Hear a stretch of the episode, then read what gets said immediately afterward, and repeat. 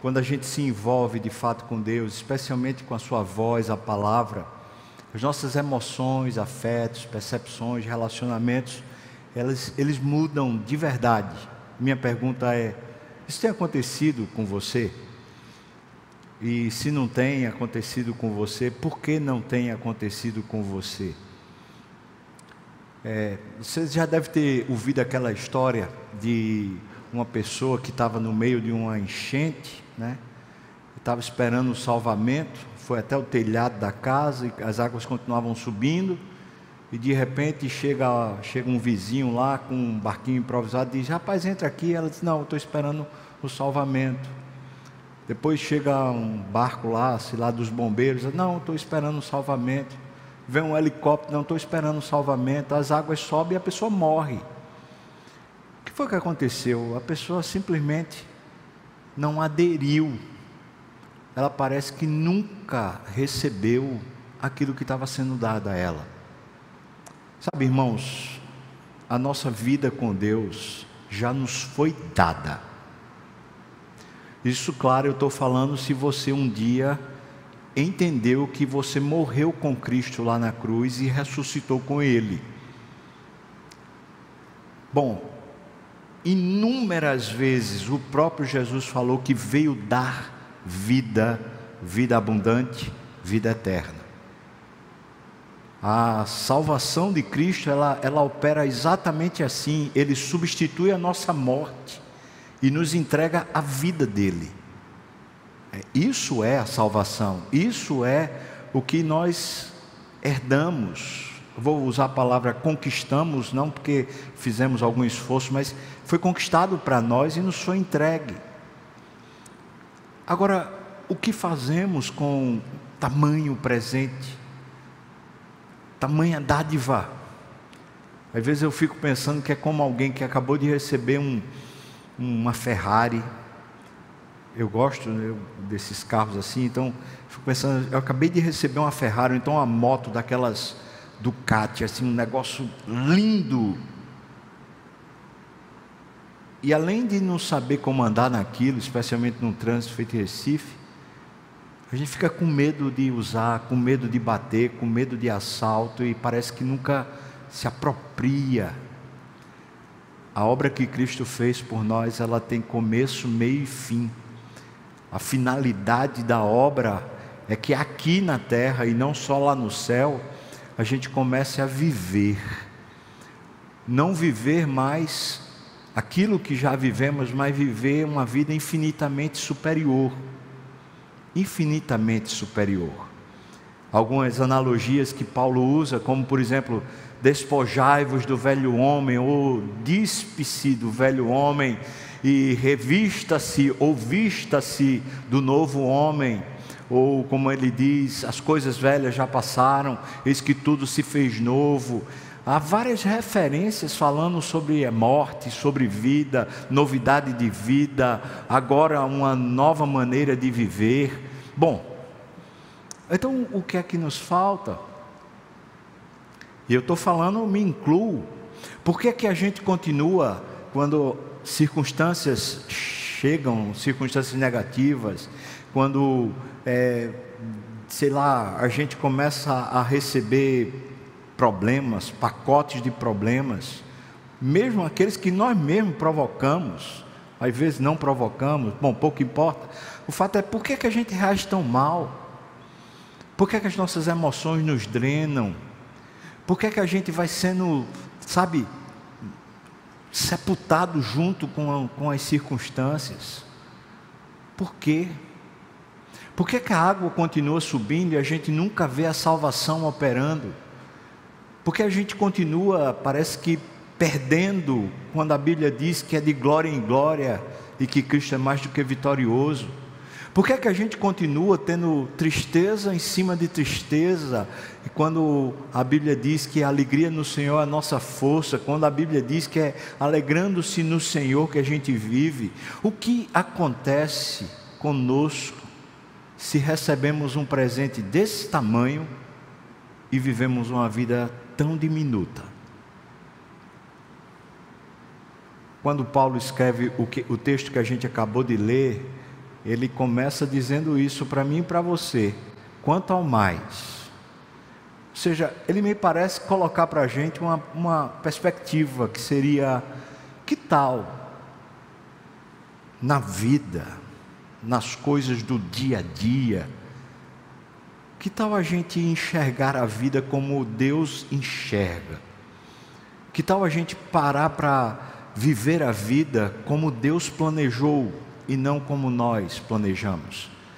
Então ele usa uma figura que é a armadura de um centurião ou de um soldado romano para dizer que a gente também precisa dessa armadura para a vida. Essa expressão que ele usa, da, essa analogia né, da armadura de Deus, panoplian, essa armadura do, do, do romano, do soldado romano, essa, essa armadura é uma analogia a respeito do que Deus preparou em Cristo para a nossa vida, para a nossa experiência. Se é possível colocar aqui a imagem, coloca também lá na internet. Eu, eu separei aqui uma imagem que dá para a gente ver mais ou menos o que seria um, um soldado romano, né? Veja só aí, está vendo o capacete né, da salvação, aí você vê a couraça da justiça, você vê o que é que protege, né? Protege aqui o peito, protege aqui o, os ombros, as costas também são protegidas. Veja que ele, ele tem um cinto, né? Cingindo com a verdade. Do lado, do lado esquerdo, né? Do lado esquerdo está o, o escudo, Dá para ver um pouquinho, né? Bom, eu quero eu seguir adiante, veja, na parte de baixo, você vê a espada do lado direito, né, com a mão direita dele, e você vê o que seria que ele chama de calçar os pés, aquelas sandálias ou aquele, aquele tipo de apercata militar, com a preparação do evangelho. Por causa disso, pode tirar, obrigado, Carol. Por causa disso, eu queria pensar com você a respeito desse, desse tema, já que é essa armadura, né? A gente se preparar para a batalha, aquilo que a gente chama do dia a dia. A analogia que Paulo está usando é que no dia a dia a gente tem uma batalha.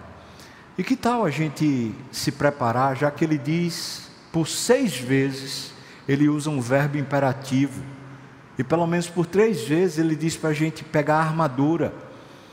E usa verbo imperativo. Interessante que nas seis vezes que ele usa o verbo imperativo no grego, ou ele usa o modo médio, ou ele usa passivo. Quer dizer, em nenhum momento a gente é o protagonista principal.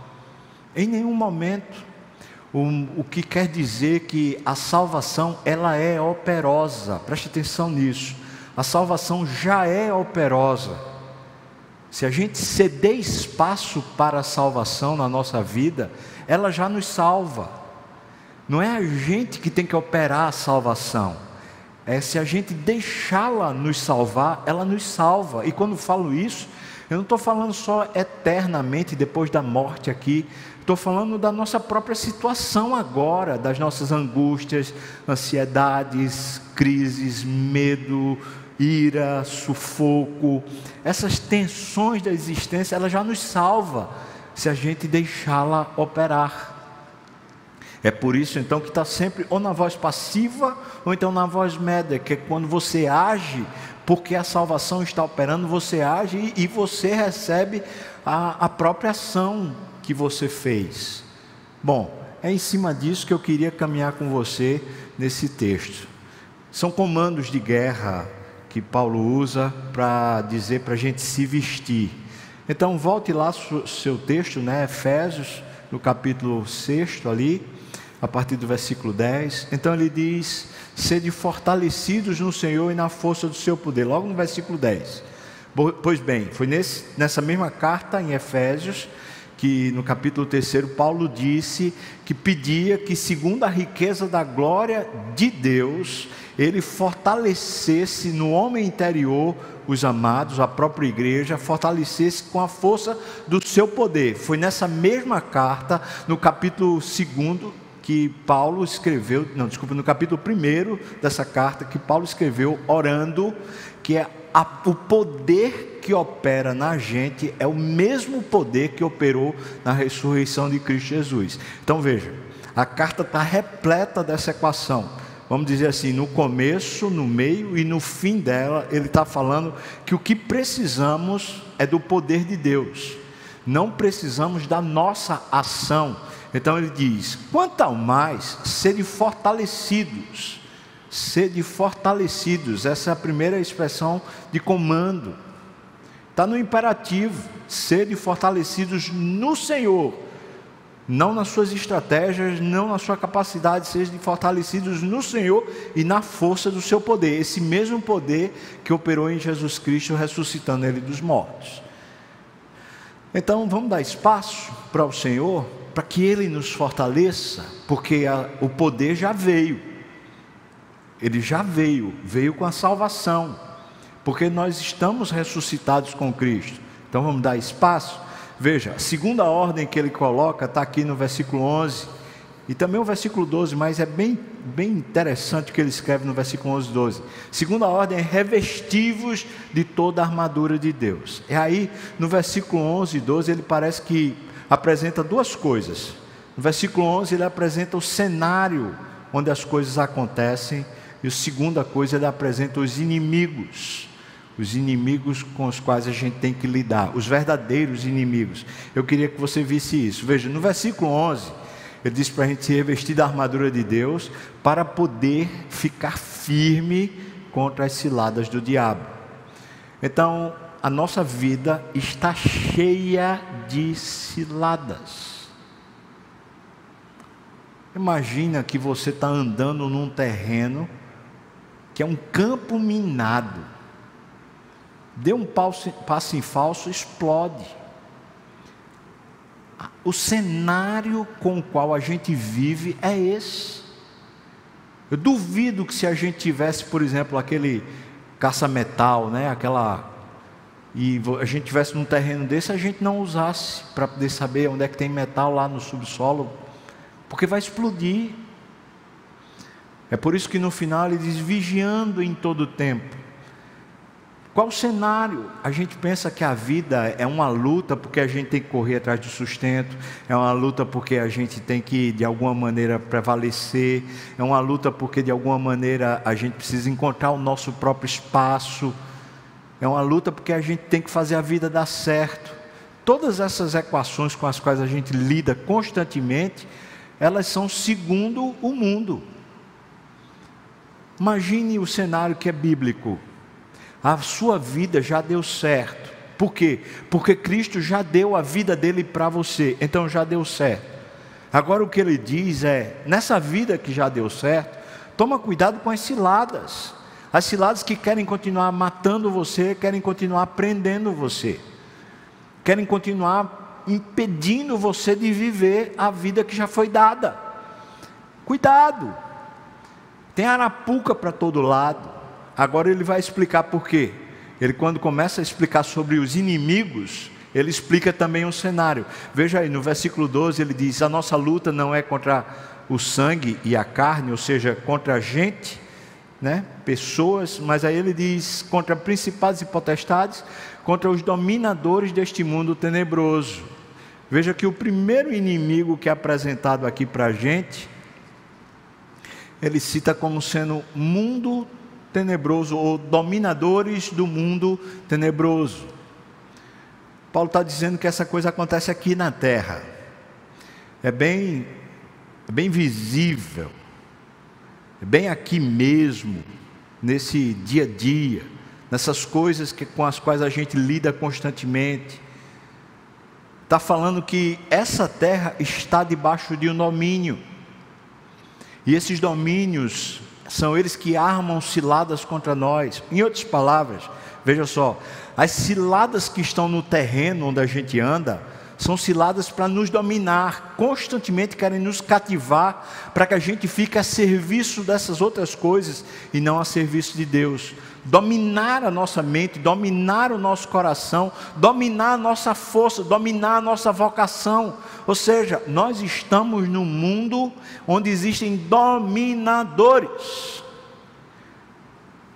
Perceba, Não pensa que quando a gente está estudando história, ou está estudando lá, é, sei lá, arquitetura, ou está estudando enfermagem, ou medicina, não pensa que aquilo ali, aquelas artes, aquelas ciências, aquelas estruturas todas ali, elas são só conhecimento.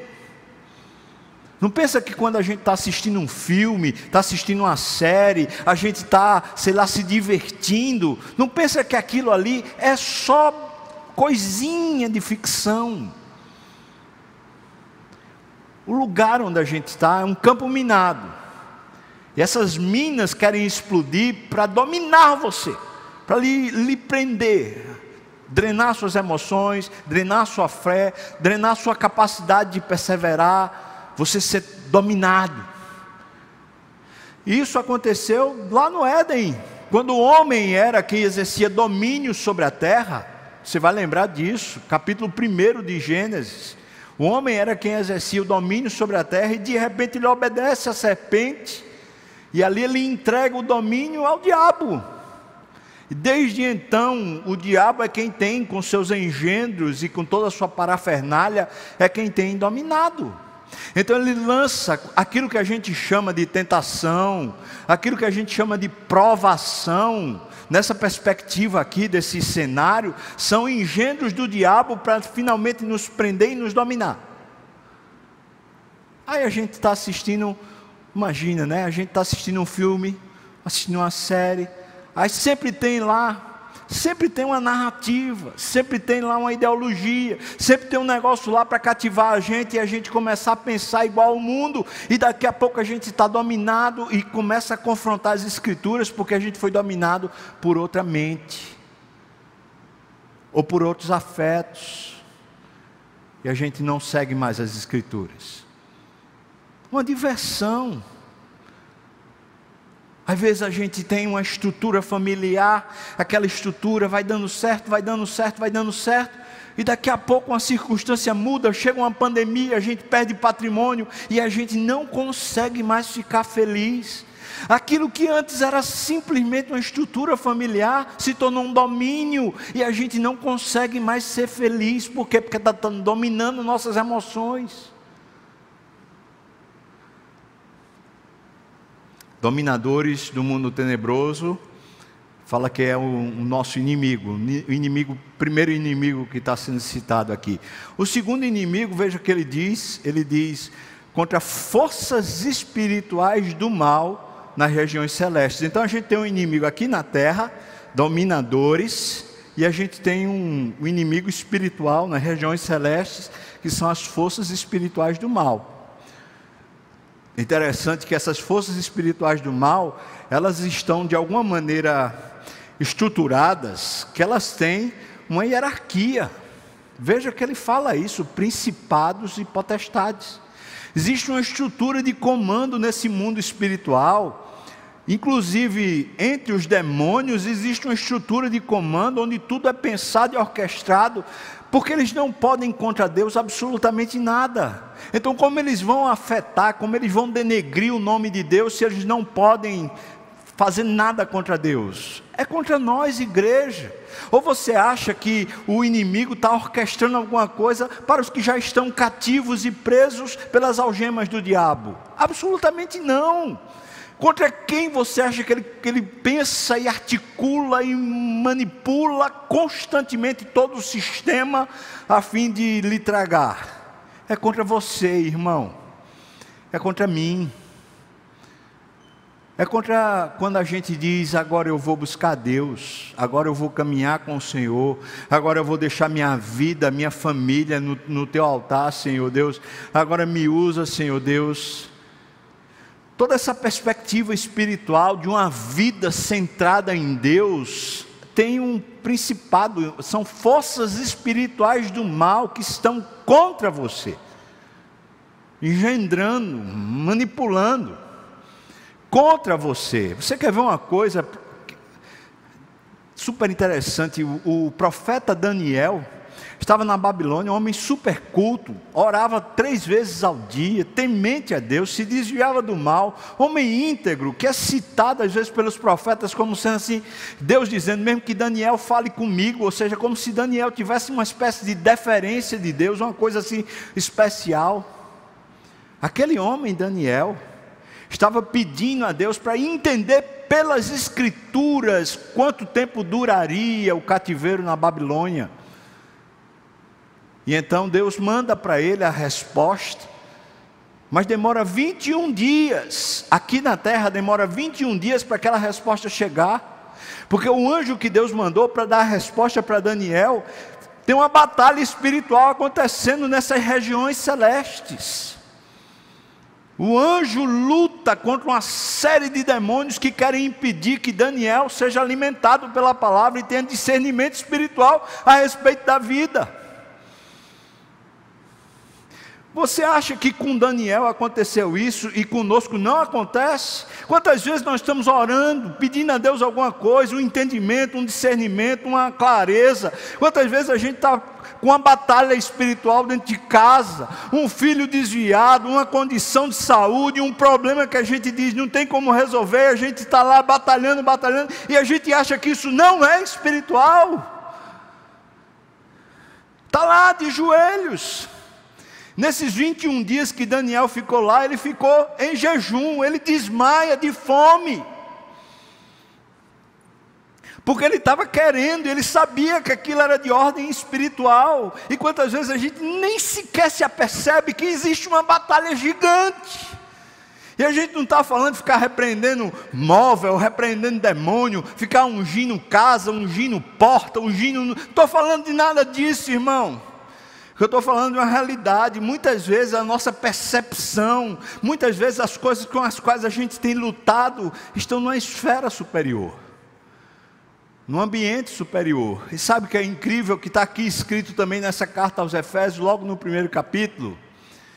É que eu e você estamos em Cristo, assentados com Cristo nas regiões celestiais. Já estamos, não estaremos, mas já estamos. Ou seja, é ali onde a batalha acontece. É por isso que às vezes a gente está enfesado com alguém. A, a, pessoa chegou, falou mal da gente. A pessoa, a pessoa disse impropério para a gente. A pessoa agiu com raiva com a gente. A pessoa humilhou a gente. A pessoa disse palavras nefastas para a gente. Aí a gente está dominado por raiva, por tristeza, por ressentimento como se a pessoa fosse a que está nos afetando. Ele está falando, preste atenção, o inimigo é de outra ordem. Você está pensando que é fulano que está fazendo mal a você? É não. Está pensando que cicrano é quem tá, vai lhe prejudicar? É não, irmão. É não. É tão interessante porque os cristãos do primeiro século eles não pensavam que era César quem iria fazer mal a eles. Paulo diz aqui que está em prisão. E ele está em prisão, ele não tem raiva de nenhum soldado, ele não tem raiva de nenhum juiz. Por quê? Porque ele sabe contra quem ele luta. A nossa luta não é, por exemplo, contra os governantes quando fazem injustiça. Eles estão a serviço, eles estão debaixo de um domínio, eles estão dentro de um sistema. A gente luta é contra esses dominadores que dominam a mente, o coração e as percepções deles. Eu e você não seguimos ideologia nenhuma, nós seguimos a Bíblia, nós somos salvos, nós temos o Espírito Santo, nós temos o poder de Deus que desceu sobre nós, nós temos essa salvação eterna, portanto, nesse mundo que está aqui, de alguma maneira, né, analogamente colocado como sendo um campo de batalha, vamos se preparar para a batalha. A gente já viu qual é o cenário, o cenário é beligerante, é um cenário perigoso, é um cenário de morte, se não tomar cuidado, morre mesmo, começa a, a, perder completamente a fé, sucumbir, vai ser drenado pela ansiedade, vai ser drenado pelo medo, vai ser drenado pelos próprios desejos, vai ser drenado se não prestar atenção. Mas além do cenário, nós temos inimigos. Quais são os inimigos? Nós temos inimigos aqui na terra, dominadores. E nós temos inimigos nas regiões celestes. Espíritos, forças espirituais malignas, que querem fazer o mal, de verdade. É nesse cenário que nós estamos. E veja, Paulo não diz assim, ora pedindo a Deus para poder mandar um anjo para lhe proteger. Ele não diz isso, não. Ele diz: você vista a sua armadura, vá você lutar. Você não precisa de anjo para lhe proteger, não. Sabe por quê? Porque você tem a vida de Cristo. Você lembra quando Cristo estava no Getsemane? Você lembra quando Cristo estava lá para morrer e de repente chegaram lá para prendê-lo? E na hora Pedro vai lá e corta a orelha e ele fala: Para, Pedro. Se eu quisesse, eu mandaria e viriam anjos para me proteger. Você lembra disso, irmãos? Viriam legiões de anjos para me proteger. Ele está a serviço de Deus, ele se abandona ao Senhor e na força do poder do Senhor, do Espírito, ele vai e vive. Ele vive todo o projeto de Deus aqui na terra, mas as regiões celestiais certamente estão ah, a todo vapor contra ele. Os dominadores desse mundo estão julgando ele injustamente. Está lá o sinédrio, o sinédrio judeu, com um, um, um, sumo sacerdote que, que está cheio de corrupção. Está lá um, um Pôncio Pilatos, um engenho romano que estava louco para sair dessa, dessa fatia de terra, porque não aguentava mais esse povo judeu. Está lá um Herodes, um rei preposto, um rei mentiroso, que na verdade era Edomita, que estava lá. Ou seja, todas aquelas lideranças que estavam julgando Jesus, nenhuma delas tinha sequer autoridade moral para julgá-lo, mas estavam no cargo. E Jesus parece que não está nem aí para isso, porque ele sabe contra quem ele está lutando. É por isso que ele, antes de ir para a cruz, ele vai ajoelhar e orar. E ainda disse para os discípulos: ajoelhar é preciso que vocês orem para que vocês não entrem em tentação. Vigiem. Então ele diz no versículo 13, veja aí, terceira ordem que ele dá: tomai toda a armadura de Deus. Versículo 13 ele diz: tomai toda a armadura de Deus para quê?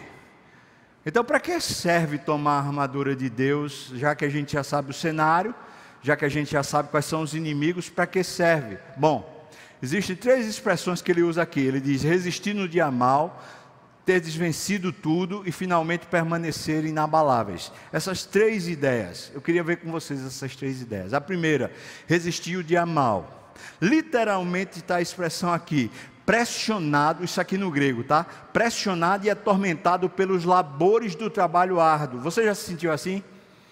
Cansado de tanto trabalhar, de tanta coisa ocupando a sua mente, de tanta coisa ocupando seu coração, você está drenado.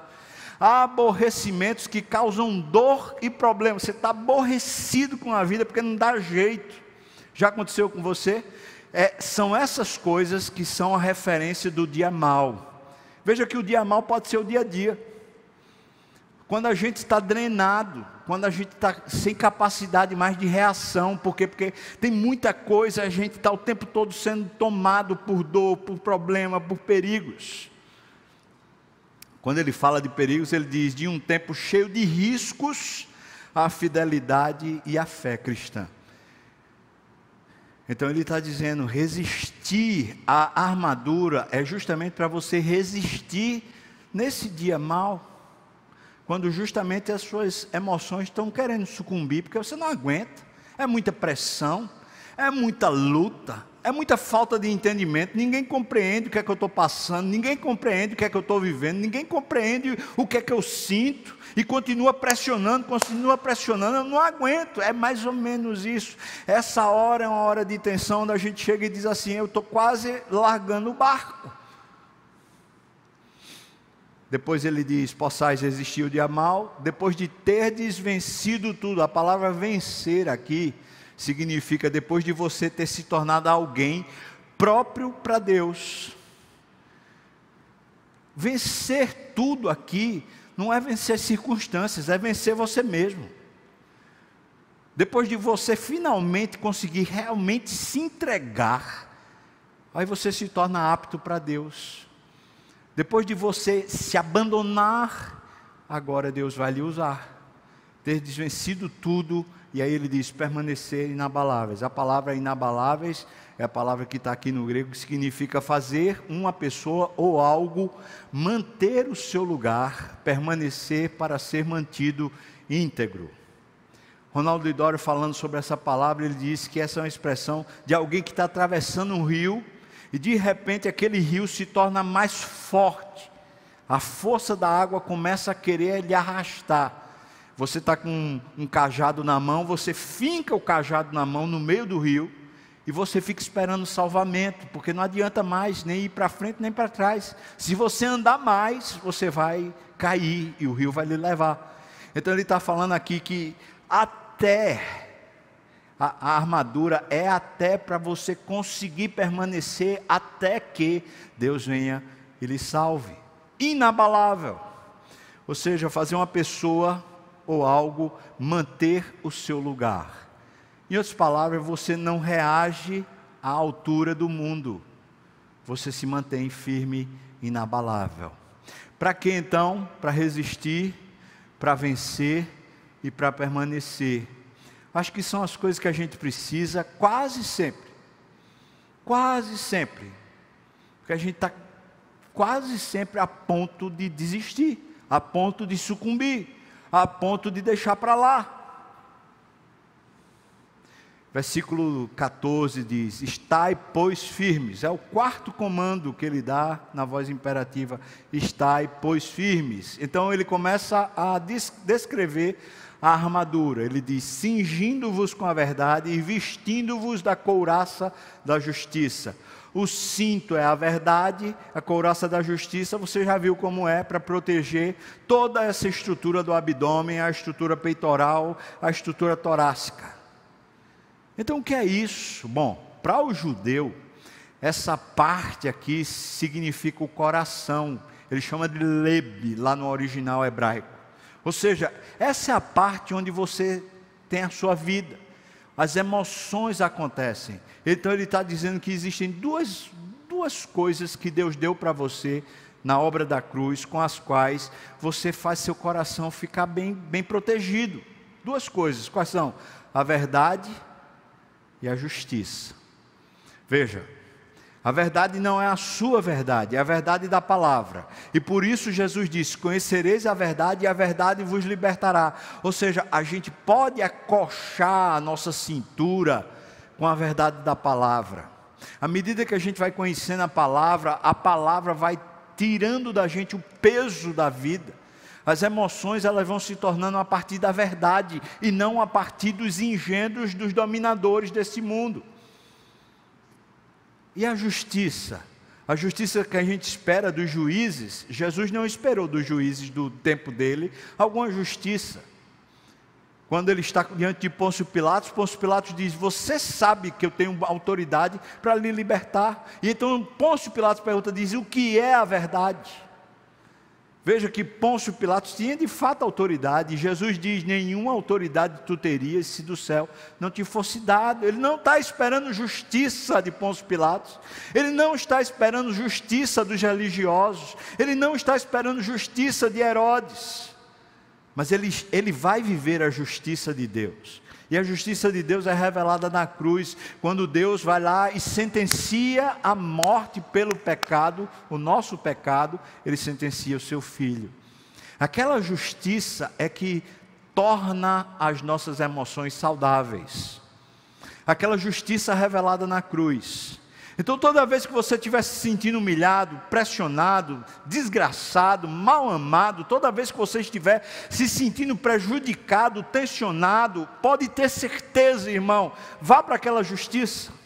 Vá até a cruz e veja o Filho de Deus morrendo no seu lugar, e agora se avalie e pense: será que eu sou mal amado?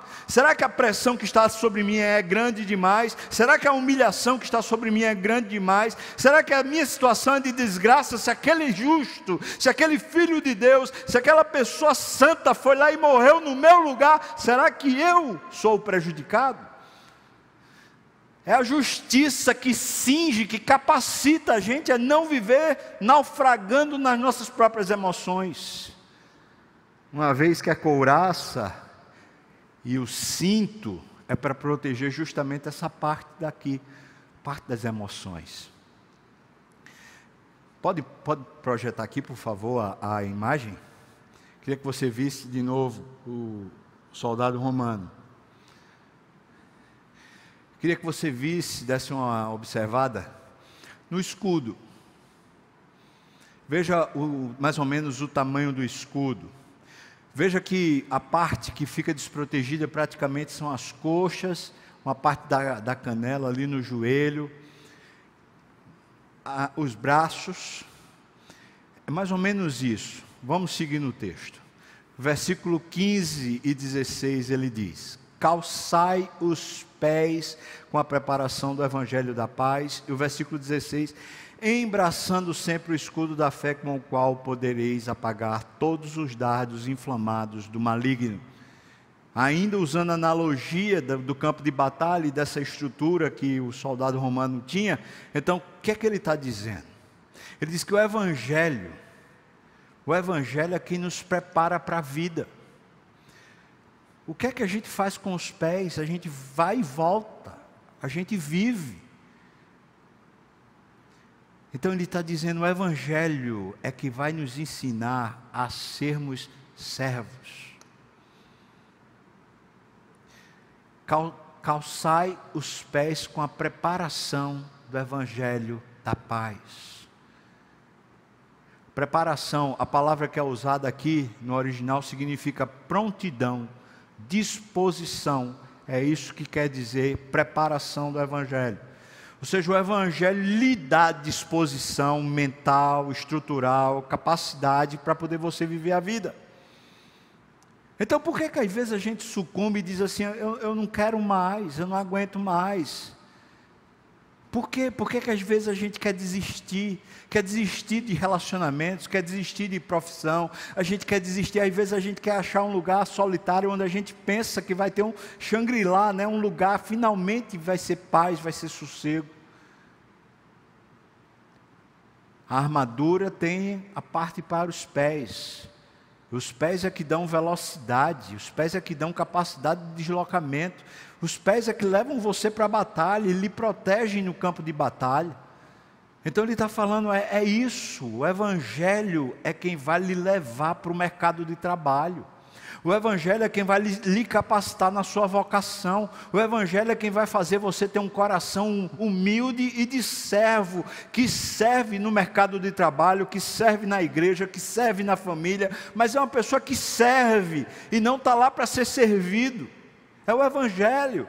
É no Evangelho que a gente descobre um Jesus que veio, deixou a sua glória e veio habitar entre nós. E quando estava habitando entre nós, mesmo sendo Senhor e Mestre, não foi servido, mas ele foi lá e serviu. É o Evangelho. Então o Evangelho prepara a gente para a nossa vocação. Aí ele diz para a gente embraçar, literalmente, para a gente suspender, a gente levantar o escudo da fé com o qual a gente pode apagar os dados inflamados do maligno. E eu queria que você pensasse em três coisas que a fé faz que estão ditas aqui. Primeiro, a fé faz os labores, os aborrecimentos, as fadigas, as pressões, tormentos do trabalho árduo serem apaziguadas. Por quê? Porque você está fazendo é para Deus não é para ter salário, não é para ter recompensa, não é para ser honrado. Você está lá é para fazer para Deus. Então, o escudo da fé, ou seja, a sua fé, dá sentido para a sua vocação. Se o Evangelho prepara você para ser um servo, então a fé dá sentido para aquilo que você está fazendo. Literalmente, estou pegando aqui a palavra do grego, quando ele fala os dardos inflamados do maligno, significa isso: são os labores, os aborrecimentos, as fadigas, as pressões, os tormentos do trabalho árduo. Então, quando você tem fé, o que acontece é que toda essa pressão finalmente é apaziguada. Segundo, ainda nessa expressão diz os perigos. A fé faz os perigos de um tempo cheio de risco, a fidelidade a fé cristã, através das dores e dos problemas que a gente tem sempre, perderem o poder. É pela fé que a gente estanca as nossas emoções. A gente protege o nosso peitoral, protege as partes frágeis que estão descobertas. Então a gente não fica lá sangrando, a gente não fica lá perdendo. Literalmente significa isso aqui no grego. Ou seja, a fé faz com que os perigos percam seu poder sobre nós. E terceiro, a fé faz com que o mal de natureza, o mal mesmo, também a, a condição má que o mundo está, não poderem nos destruir. É a fé. Então ela de fato é um escudo. E os dardos inflamados do maligno não são apenas acusações ou alguma coisa que alguém faz contra nós. Os dardos inflamados do maligno é a própria situação e a fé protege a gente em cada situação do dia a dia. Veja que tudo isso tem a ver com a obra de Cristo. E então, sexto comando e é o último comando que, que Paulo dá, ele diz: Tomai também o capacete da salvação e a espada do Espírito, que é a palavra de Deus. Claramente, o capacete, e também quando ele fala da espada como sendo a, a palavra de Deus, claramente ele está falando que a nossa mente, são dois campos de batalha dentro de nós: a mente e as emoções. As emoções, a gente já viu como é que a gente está protegido pela couraça da justiça, pela verdade, e também através do, do escudo da fé. Agora ele está falando sobre a mente. O que quer tomar a mente da gente, dominar a nossa mente, dizer para nós o que é bom e o que é ruim, o que vale e o que não vale a pena, essas coisas que querem dominar a nossa mente, como é que a gente rebate elas? Ele diz aqui, ele diz: usa a salvação usa a salvação. Compreenda como a salvação opera em você. Deixa aquele aquele episódio que você conhece, Jesus Cristo na cruz, deixa que aquilo se torne seu. Apreenda como aquilo tem a ver com você. Não tem a ver com o mundo todo, mas com você. É assim que acontece de você estar protegido contra as influências constantes que tanto o dominador desse mundo, como também as forças espirituais do mal, querem o tempo todo cativar a nossa mente. E aí ele diz para você usar a espada do Espírito. Que é claro que é a palavra, mas veja que é a palavra pelo Espírito Santo. A palavra que foi discernida, foi finalmente interpretada para você pelo Espírito. Não é a palavra que você usa como uma bibliada, mas é a palavra que vem de Deus para você, para alimentar a sua alma, para finalmente trazer estrutura, trazer ânimo, trazer fé. É a sua arma contra o maligno. É a palavra de Deus. Jesus fez isso muito bem quando estava sendo tentado. Ele usou a palavra contra a tentação e prevaleceu, porque a palavra era para ele, apesar de ele já ser a palavra. Agora, a última pergunta que eu faço, já que a gente viram, viu quais foram os comandos que Paulo deu no imperativo, então eu pergunto: como? Como fazemos para vestir a armadura de Deus? Qual é a maneira, já que ele insistiu, vista, vista, vista, três vezes. Depois ele diz: toma isso, faz aquilo, faz aquilo outro. Como finalmente eu pego essa, esse recado de Paulo e agora se torna meu? Veja aí, versículos 18, 19 e 20. Ele diz: com oração e súplica. E depois, ainda no versículo 18, ele diz: súplica de novo. Uma súplica que é por você e outra súplica que é pela igreja. Veja que ele diz: com toda oração e súplica, aí é por você. No mesmo versículo 18, ele diz: perseverança e súplica por todos os santos. Vamos orar uns pelos outros, mas vamos orar por nós.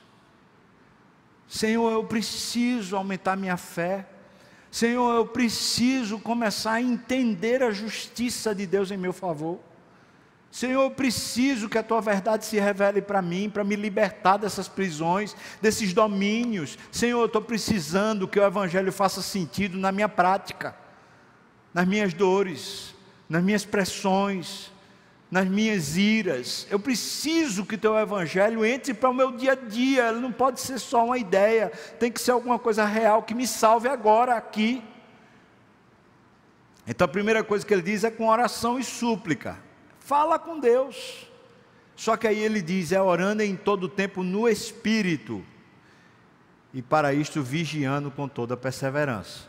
Então é orando, como é que se ora no Espírito? Alguém sabe? É oração em línguas? É não, irmão. A oração no Espírito é você deixando Deus falar para o seu intermédio. É em vez de você chegar na oração com uma lista de pedidos, ou de recados, ou de coisas, você simplesmente chegar na presença de Deus e dizer: Senhor, ministra para mim, eu preciso falar contigo. Às vezes, quando a gente está debaixo de pressão, já aconteceu com você? Comigo já aconteceu. Debaixo de muita pressão, a cabeça tomada, sem nem conseguir raciocinar direito. A única coisa que eu tinha para falar para Deus era gritar, falar: Ah, eu não aguento, eu não aguento. Até que, de repente, tem uma palavra de Deus. Até que dá luz sobre um texto com o qual eu estava lidando, eu tinha aprendido, eu tinha conhecido, e aquela, aquele texto vem e alimenta, gera nos meus pés caminho. Ou seja, essa salvação, ela precisa ser operosa para a gente aqui, ela não pode ser uma salvação só para depois, não. E tem mais, se ela não é uma salvação operosa aqui, quem garante que ela vai salvar você depois? O que eu quero dizer com isso é o seguinte: se essa salvação, esse poder, essa vida que lhe foi dada, ela não está fazendo diferença quase nenhuma para você aqui, então eu queria que você avaliasse se você é salvo. Porque essa salvação começa aqui. A vida já lhe foi dada, já lhe foi entregue. Então ele está falando, é orando, suplicando, vigiando. Vigiando. Não fica, sabe, dizendo, ah, não, só quero me divertir. Ah, não, estou precisando muito agora de um, de um, de um regalo. Estou precisando o que James Houston coloca como sendo comportamentos compensatórios. A gente está cansado, está muito afadigado, está muito estressado. Aí a gente diz: Eu estou precisando de um prazer. Aí um pega lá uma torta de chocolate e come. Aí o outro vai para o adultério ou para uma imoralidade. Aí o outro pega e gasta o dinheiro que não tem num cartão. Ou seja, a gente vai reagindo por causa da pressão, segundo o próprio mundo, sendo dominado pelo próprio mundo, em vez da gente ir e finalmente sossegar pelo Evangelho, pela vida que nos foi dada, e ali a gente ser salvo. Salvo de nós mesmos, salvo do mundo e salvo, óbvio, de principados e potestades que habitam as regiões celestiais. Esses demônios e o próprio diabo. E aí ele diz, orando com súplica por todos os santos e também por mim, porque eu preciso que vocês orem por mim para que a minha boca saia a palavra com a verdade, com intrepidez. E assim o evangelho ser conhecido. Eu, eu vou aplicar o que Paulo está pedindo para ele, para mim e para você. Eu e você vamos aprender a conhecer de verdade esse Evangelho, mais e mais, quando a gente resolver de verdade começar a falar desse Evangelho para os outros. Enquanto a gente só fica sabendo para a gente, a gente não aplica para as nossas realidades. Mas quando a gente vai aconselhar uma pessoa, a pessoa está lá com a cabeça cheia, está tomada de estresse, aí você se, se compatibiliza, aí você diz: o que, é que a Bíblia tem para dizer para isso? Você vai falar para a pessoa alguma coisa que Deus fala com você. Comece a pregar. Isso não é coisa de pastor. Está lá no, no, no livro de Atos, os cristãos pregavam. Comece a anunciar, irmão. Você ora, você vigia. É isso que ele está dizendo. Você suplica a Deus por você e pelos santos, mas é preciso que comece a pregar. Começa a dar um estudo, começa a ensinar alguém, talvez lá no, seu, no lugar do seu trabalho, talvez na sua família. Começa a falar a respeito dessa verdade, porque ela começa a fazer sentido. E começa a dominar você mais do que as circunstâncias. Paulo está dizendo isso, e veja que ele diz, versículo 20: Eu sou embaixador em cadeias, a minha condição humana é a pior possível, mas aqui na cadeia eu estou bem armado. Eu quero concluir dizendo o seguinte: a armadura que, que seu marido tem não serve para você. A armadura que sua esposa tem também não serve. A armadura que seu pai tem não serve para você. Seu pai foi pastor, foi pregador, não serve não. A armadura que o pastor tem também não serve para a ovelha. A armadura da ovelha também não serve para o pastor. A gente pode orar uns pelos outros, devemos orar uns pelos outros, mas a armadura está aqui sendo dita que cada um de nós é quem precisa tomar e usar. Então, aqui está um direcionamento claro para a vida da gente. Você lembra de Davi? Estava Golias afrontando toda a tropa de Israel. Davi vai levar pão, vai levar queijo lá para os seus irmãos. E de repente, ele vê Golias afrontando todo mundo. Ele fala: Quem é esse incircunciso que afronta o exército do Deus vivo? E ele se habilita a enfrentar o gigante. Saul diz: Pega minha armadura, Davi. Davi veste a armadura. O que foi que aconteceu? Não coube. Era grande demais para ele. Qual foi a armadura que Davi usou? A armadura da fé. Ele vai lá e diz: Você vem a mim com paus, com pedras, com espada e com escudo eu vou a você em nome do Deus vivo de Israel. E foi assim que ele venceu. Não foi olhando para o gigante, não foi olhando para as circunstâncias, foi olhando para Deus. Foi ali que ele foi salvo. E foi ali que ele salvou Israel daquela vergonha e daquela ignomínia. Irmão, quero chamar você para isso. Os verbos estão todos aqui colocados como sendo imperativos. São ordens. São ordens para a gente viver aquilo que já nos foi dado. Por que, que a gente continua medíocre na nossa vida espiritual?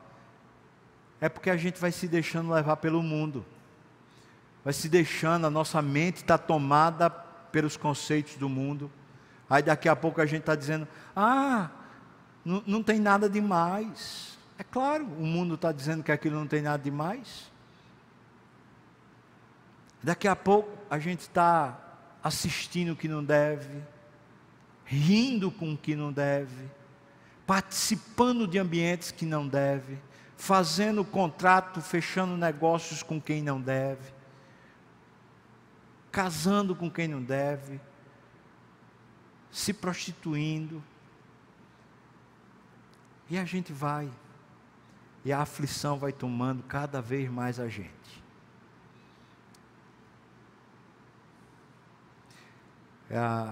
Como fazemos para vestir a armadura? Ora, suplica. Depois ele diz: vigia. Por último, prega. Começa a pregar. Pergunta a alguém que você conheça se a pessoa está precisando ou se está querendo conhecer as Escrituras. Comece a ensinar sobre a sua fé para alguém. Você vai ver quanto você vai crescer. Vamos ficar de pé, nós vamos orar, encerrando já esse momento de culto. Pedir o pessoal do louvor, pode vir para cá, se quiser.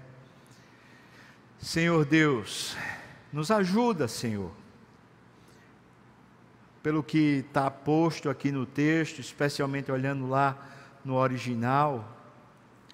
Essas coisas todas que o Senhor ordena, elas têm um poder a partir do Senhor e não de nós. Por isso, Senhor, eu quero te pedir humildemente. Senhor, faz a gente encontrar esse caminho dentro da, do nosso coração, dentro da nossa fé. Eu estou pedindo ao Senhor misericórdia sobre a minha vida, também sobre a vida dos meus irmãos para que essa ideia da armadura não seja só uma coisa de sermão, mas seja uma coisa da salvação operosa dentro de nós, na nossa vida, no dia a dia, Pai.